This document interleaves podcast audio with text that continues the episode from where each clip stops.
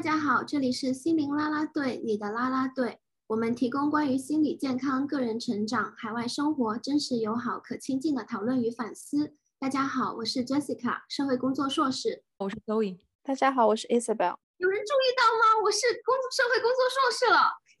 恭喜祝贺祝贺！斯卡毕业，谢谢你们。今天这一期正值这个开学季，所以我们想跟大家聊一聊，如果你是开又开学了，刚到海外生活，或者是继续在海外生活，我们如何应对新学期？首先想邀请心灵啦啦队的大家回忆一下，大家现在已经都在北美待了一段期间了，大家还记得当时我们第一次出国留学的时候吗？我刚过来读研究生的时候，每个月的阅读，每个星期的阅读量是非常大的，基本上每周要读好几百页的东西。我是一个好学生啊，我就在那儿自己拼命读，殊不知那是读不完的。你需要学习泛读，去读一些重点，然后简单的看一下其他的其他的页数。所以，嗯，当时我每天。上几个小时的课，听了一天的英文，回到家我就头好疼，因为听英文听得好努力，然后每周也没有娱乐的时间，就是不停的在读书写作业，读书写作业，然后写英文又觉得很痛苦，痛苦的在地上打滚，觉得啊写不出来啊，没有灵感，没有词汇这种感觉，嗯，确实是。非常课业非常繁忙，而且压力非常大，感觉你身边没有很多的呃，就是中国的学生或者朋友，感觉在一个陌生的环境里面，确实真的是比较孤独吧，确实有这样的感觉。嗯，我觉得就是在这个嗯语言和学习上，我觉得对我来说最大的困难是因为我们都是人文社科嘛，然后我们的这个研究生的课程其实很多时候。甚至一堂课上，老师讲、教授讲的机会很少，基本上都是大家在一起讨论。所以你需要在上课之前去准备很多的，不但是，嗯，你你看到了什么，你还要有很多的提问，还有你自己的想法。我觉得这个对我来说一开始是个很大的一个一个挑战。一方面使用第二门语言，这个语言本身就已经让人觉得很困难；另外一个方面，我本身本科是转专业，所以对我来说，我需要好像有种。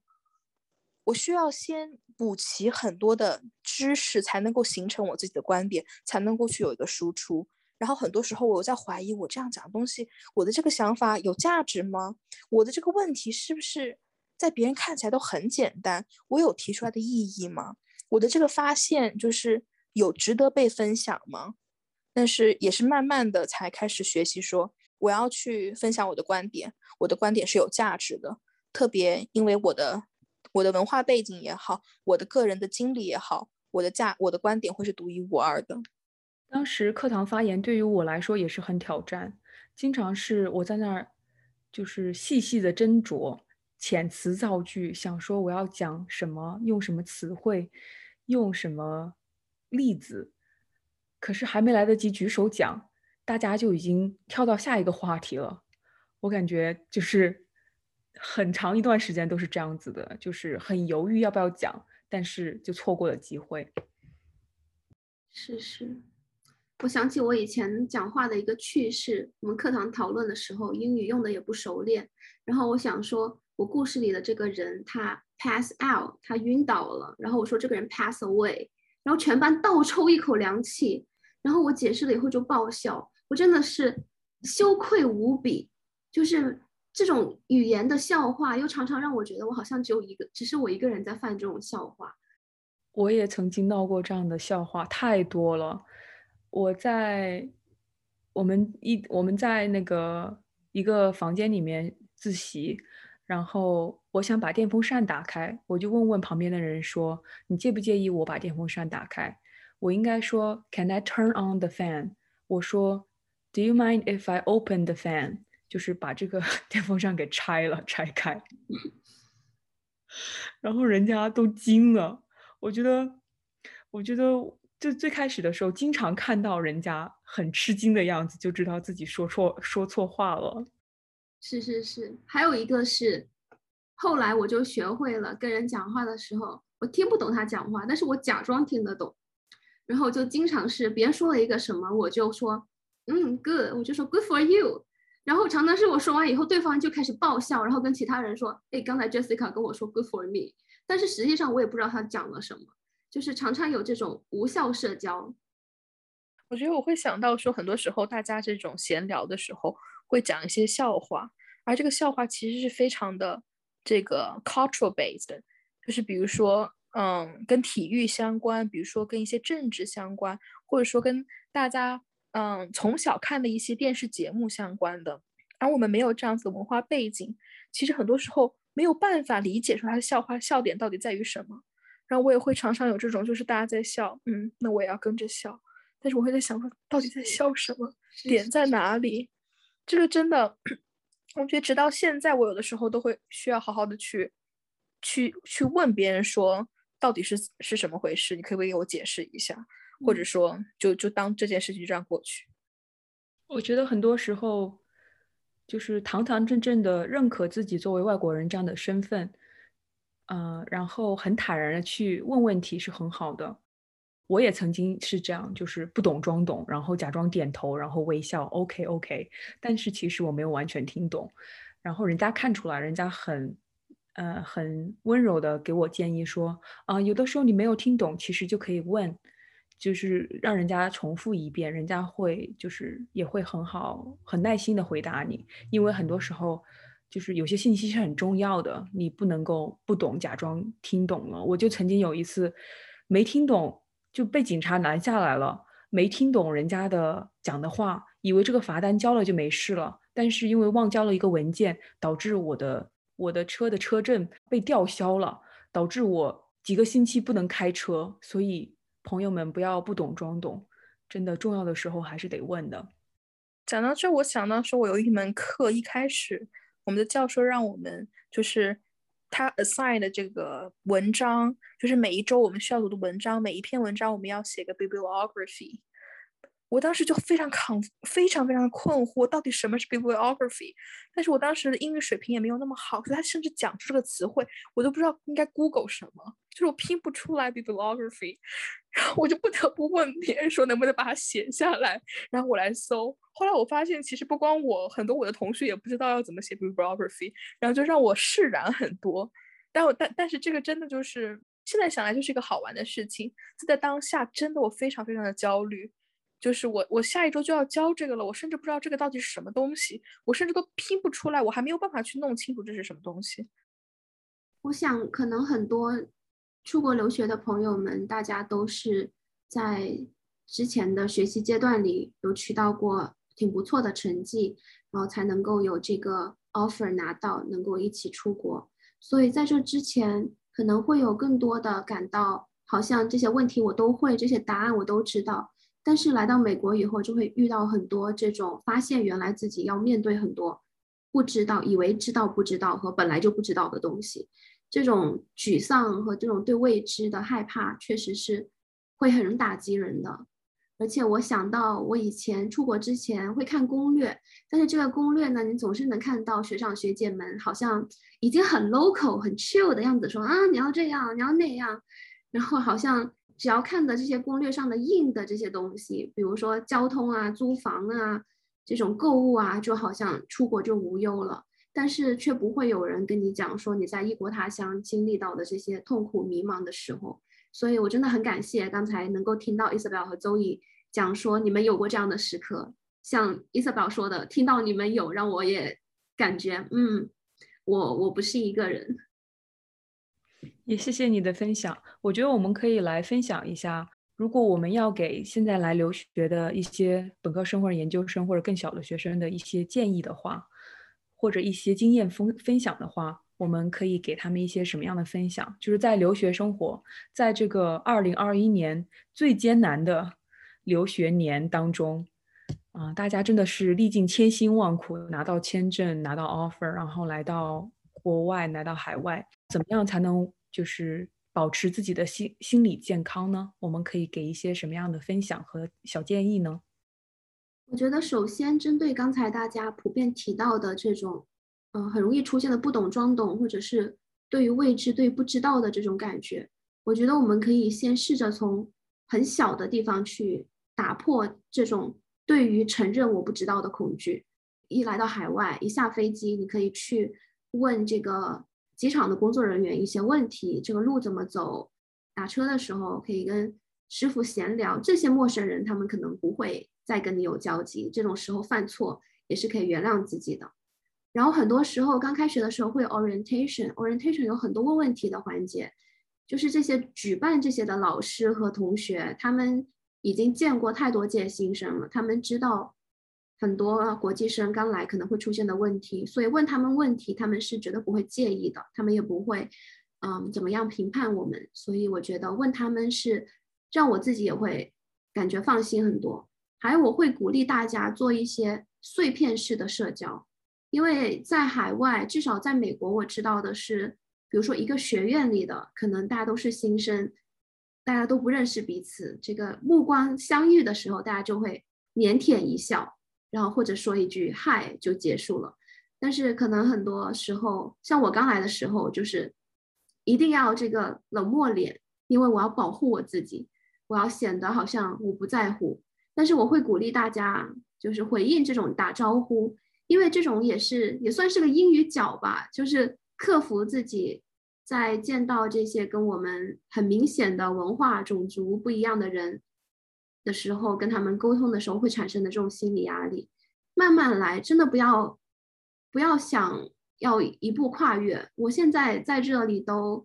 好几年了，然后我也毕业了，开始工作了，但是我生活中还是会有不确定的部分。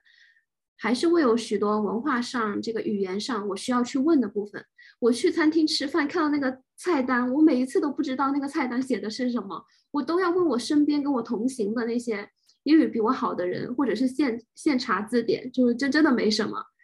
不是很鼓励大家从这种小小的在你的舒适的范围之内开始这种试错，这样子能够让你在以后学业中可能遇到更大的 project 的时候能够。更有勇气的去面对可能会遇到的挫折。对，我想顺着 Jessica 刚刚讲到的分享，嗯，我我自己想到的，如果我能够给任何一个建议，我想我想给大家的一个心理的一个准备是，嗯，你会在你会在留学的过程当中，你会在海外生活的过程当中，经历无数次自我怀疑的过程，这个是非常非常常见的，每一个人都有，我不相信有任何一个人。来到一个异国他乡、语言完全不同的一个环境下，就马上如鱼得水。我觉得这个都是，这个都是大家这个不存在的。那你可能会在学业过程当中感觉到有些挣扎，有些困难。可能在一个小组的时候，你会感觉到有挣扎。可能我们前面提到的说，嗯，课堂发言、课堂展示，或者说你慢慢的你会有在。嗯，寻找实习、寻找工作的过程当中，你有感觉到挣扎，你有感觉到自我怀疑。我是很鼓励大家，就是相信的一点是，从你拿到录取通知书，从你接受录取通知书这一刻开始，相信你拿到这样的通知，你被从那么多选择或者申请这个项目的人当中被挑选出来，你身上是一定有你的价值的，你身上一定是有你独一无二的闪光点的。这是被别人认可、被别人看到的部分。当你在经历一些自我怀疑，当你觉得自己可能会有一些心理落差的时候，我觉得依然是相信自己，相信自己是有能力的，相信自己去寻求帮助，这些都是没有问题的，这些都是很勇敢的行为。嗯，这些都是这个旅途上的一部分。很好，谢谢 Isabel 的分享。我们确实之前在第三集有讲北美生活比惨大赛，第五集有讲北美学习工作资源，也推荐大家去可以去听一听。我们这一集更多的是关注新生刚来怎么适应的这样子的一个话题。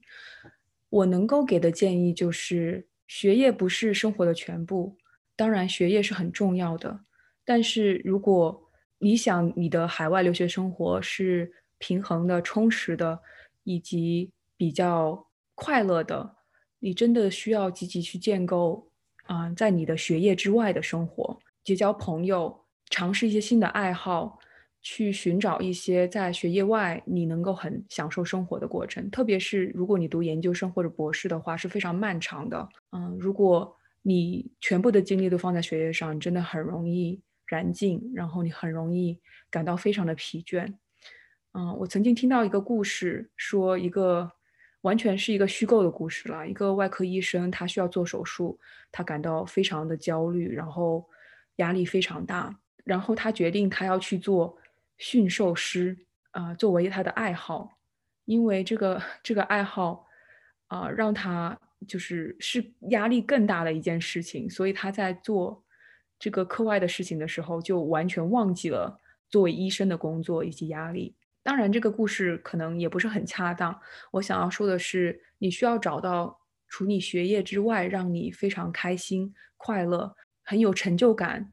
啊，很有充实感、幸福感的一些事情，比如说烹饪啊，和朋友一起出去玩啊，去玩桌上游戏啊，这这些都是非常好的。我有朋友在读博士的时候去跑马拉松，在读博士的时候生孩子或者做别的事情。他们就是学业、人生双丰收，也有做到比较好的平衡。我还想提醒的一点是，你的健康和你的心理状态比你的学业更重要。就是留学生当中，抑郁的、抑郁焦虑的比例和有心理疾病的比例是非常高的。而这几年因为疫情，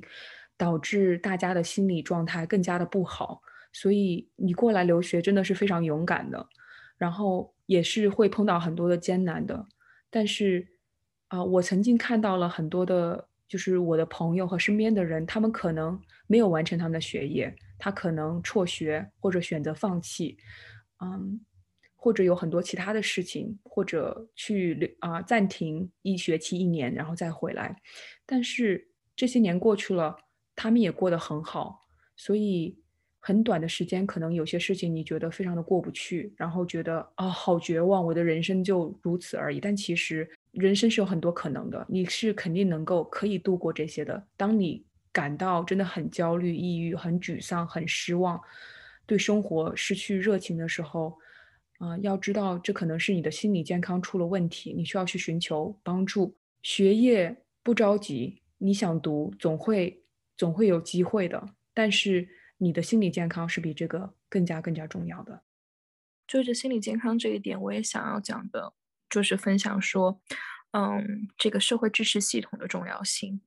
鼓励大家，特别在海外的时候，真的要可能需要更加刻意的、更加的主动的、积极的去建立自己的社会支持系统。它可以是你的教授，你的教授可以跟你在你的学业方面、你的未来的职业发展方面给你很多的支持。它可以是你。嗯，学校里的其他的一些，比如说国际学生办公室的一些工作人员，或者说你的学长、你的学姐，他们在这方面有一些经验，或者说其他的一些朋友，甚至一些你爱好的社团，你的家人，不管是国内的，在国外的的朋友，我不认为这是一个很功利的说我要去刻意的去建立这些关系，而是我觉得我们作为一个社会人，我们在社会上，以及我们作为一个有这样情感需要的人。我们在很多时候有一个好的社会支持系统，会让我们感觉更加有希望，能够让我们在可能很绝望的时候，能够有一个这样的安全网来帮助我们去度过一些这样的时刻。那我依然是觉得说，去寻求帮助，并不，并不，并不羞耻，是个勇敢的事情。去告诉别人我需要你的陪伴，也并不是，并不是说这个人很脆弱，反而是说这个人很勇敢。所以鼓励大家，就是更加的敞开自己的心。更加的去花时间去建立关系，去建立有意义的、有价值的关系。当别人有需要的时候，成为别人的社会支持系统；当你有需要的时候，嗯，不要感觉到不好意思，而去勇敢的告诉别人说：“啊，我现在有这样子的需要。”其实留学生的群体真的在社会支持方面是非常薄弱的，因为你离开了你的家人、朋友，你从小长到大的一些同学或者其他的一些熟人。你来到了一个完全不熟悉的环境，然后你身边的朋友们也都是留学生，处在同样的阶段，他们也时间非常紧张，压力非常大，嗯，所以交朋友也真的是不容易的。而且我想强调是，可能你需要不同的社交，嗯，我作为一个比较内向的人，我有的时候会去一些 party。然后留学生之间的打打牌啊，玩一玩这种，可能也挺好。但是我回来我就感觉很空虚，因为我更喜欢的是几个朋友在一起聊一些关于生活经历啊比较深的一些话题，这样的社交对我来说是很有帮助的。而跟很多人一起的社交是让我觉得很累的，所以大家也可以注意一下，啊，想一想自己到底需要怎么样的社交会。让你感到啊受到帮助。对，大家都讲到了这个社会支持和社交和和关注自己的情绪在这里面的重要性。我也想到，其实我们这一代出国的，可能这个年龄阶层大部分都是独生子女家庭。我们可能从小到大都是有父母在身边。如果你是寄宿学校，你也会有老师、生活老师、一群同学。如果你是在中国读的本科，那你就肯定会有一群室友等等。我们的社会支持一直是我们不用去找，他就来了，他就会在身边，好像一直不会有一个独自的独立生活的一个机会。但是出国留学，它会是一个很令人兴奋的东西，因为你要自己开始找房子了，哪怕有宿舍，你要开始终有自己布置的房间了。你要终于可以自己来选，说你每天要做点什么，这是一段令人很快乐、很兴奋的事情。但是它也很很可能会带来对于这个新的生活方式的一种不适应，哪怕它是一种有趣的生活方式，但是我们也会有自己的舒适区。就像我刚来到海外的时候，我会明显感觉到，我虽然很有兴趣了解外面是什么，但是我会有点害怕。我觉得在家待着更。安全更舒服，然后每天循规蹈矩的坐我的那一路公交，会让我觉得这个生活更规律。然后就是三点一线的上学、回家等等，像这样的方式呢，固然是可以的。但是就像我们刚才说的，它没有一个很稳固的社会支持。如果你跟你室友关系也很好，也也可以。但是如果你只有室友的话，可能也是需要拓展更多方方面的社会支持。而且，嗯，我不了解大家可能会去什么样的国家留学，但是我自己的经历，像在美国这里，跟国内也会有很多不一样的、很有趣的东西。比如说，美国有很多大自然，非常适合这样去国家公园去徒步、去这个走走散散步。然后，美国有很多你会看到晨跑的人，很适合可以跟他们在这个清晨的时候出去跑个步。这个街区呢，如果你是在学校周围住都是比较，应该都是比较安全的。然后美国会有很多各种各样的这种室内运动的场馆，可以去运动一下。就是它有很多各种生活方式的选择，就不仅仅是我们可以在国内继续复制粘贴的生活方式，有更多可以去做的，比如去个农场啊，或者是去钓鱼。它有更多我们可以多搜寻，然后多问身边的人，他们是怎么娱乐的。像有很多大城市的话，可能会有不同不同的你在国内没有看到的这种，呃，西方美术家他们艺术家的这些真迹都是非常值得一看的。像这些都是我们刚才提到的出国留学的很宝贵的经历，因为它不仅仅是学习，它有你在这个城市这个文化它是如何塑造你的性格。无论大家是待一年两年，还是说四年五年，其实你待的这个时间不知不觉中它就会影响你。所以也很希望大家可以探索一下身边的环境，毕竟花了这么多学费，花了这么多路费，花了大老远来到这里，还是要让他物超所值。因为最近的疫情导致啊留学生遇到更多的挑战，所以对于很多人要上网课的，或者要就是要接触这个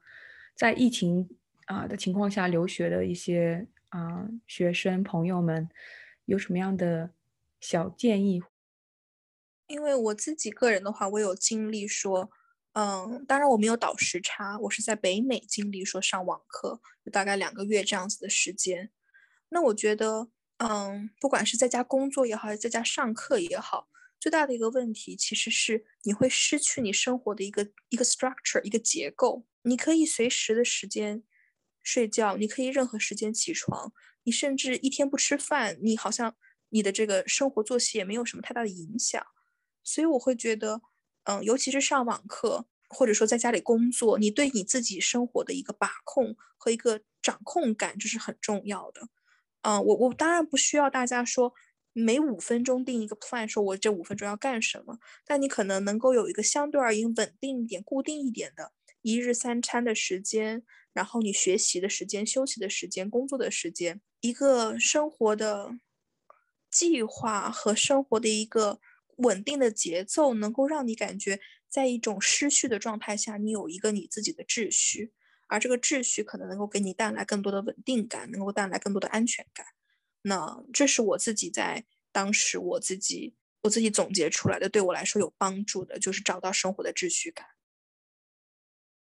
因为我是那一年疫情的时候刚好在美国，所以我是在美国上完的网课。那我的经历可能也是像伊瑟贝刚才说的，就是自己建立一个秩序感。包括我觉得每天，如果你比较担心现在的这个 Delta。这个变种病毒不敢出门的话，开窗通风，呼吸新鲜空气，看看晒晒太阳是非常重要的。真的鼓励大家，就是在你舒服安全的范围内，也要多接触一下大自然。那如果你是在国内，现在在倒时差上课的话，嗯，其实我有一个朋友，他是去年一年在国内倒时差上课，我看到他的上课经历，其实我一个最大的感觉就是，这是一段非常珍贵的经历。因为你虽然在上学，在读一个新的课程，但是你还在你的家人身边。像我们现在出国很多年了，可能加上这个疫情，没有什么机会回国，然后我的家人可能也不能够常常见到他们。对我来说，有很多的思念，有很多的有一些遗憾在。但是能够看到我的这位朋友，他能够在家人身边，有更多的跟家人相处的空间，然后更多的。嗯，体体会家人的心情，体会每个人的相处模式。其实他有跟我反馈说，他觉得对他来说这个经历也很珍贵。所以我想，嗯，虽然我不能够代表在国内现在线上上课的同学们说些什么，但是我也会鼓励大家换一个角度看我们现在所处的这个位置。也许另外一个角度看，你会觉得让自己少一些沮丧，少一些。少一些委屈的感觉，它也会是一种很珍贵的经历。毕竟我们这一届也没几个人会像你这样在国内来上这个海外的课程。也真心希望你像我们刚才提到的所有的事项，建立自己的生活秩序，关注自己的心理健康，也保持自己生活的稳定感。也期待你可以尽快的过上你想想过的生活。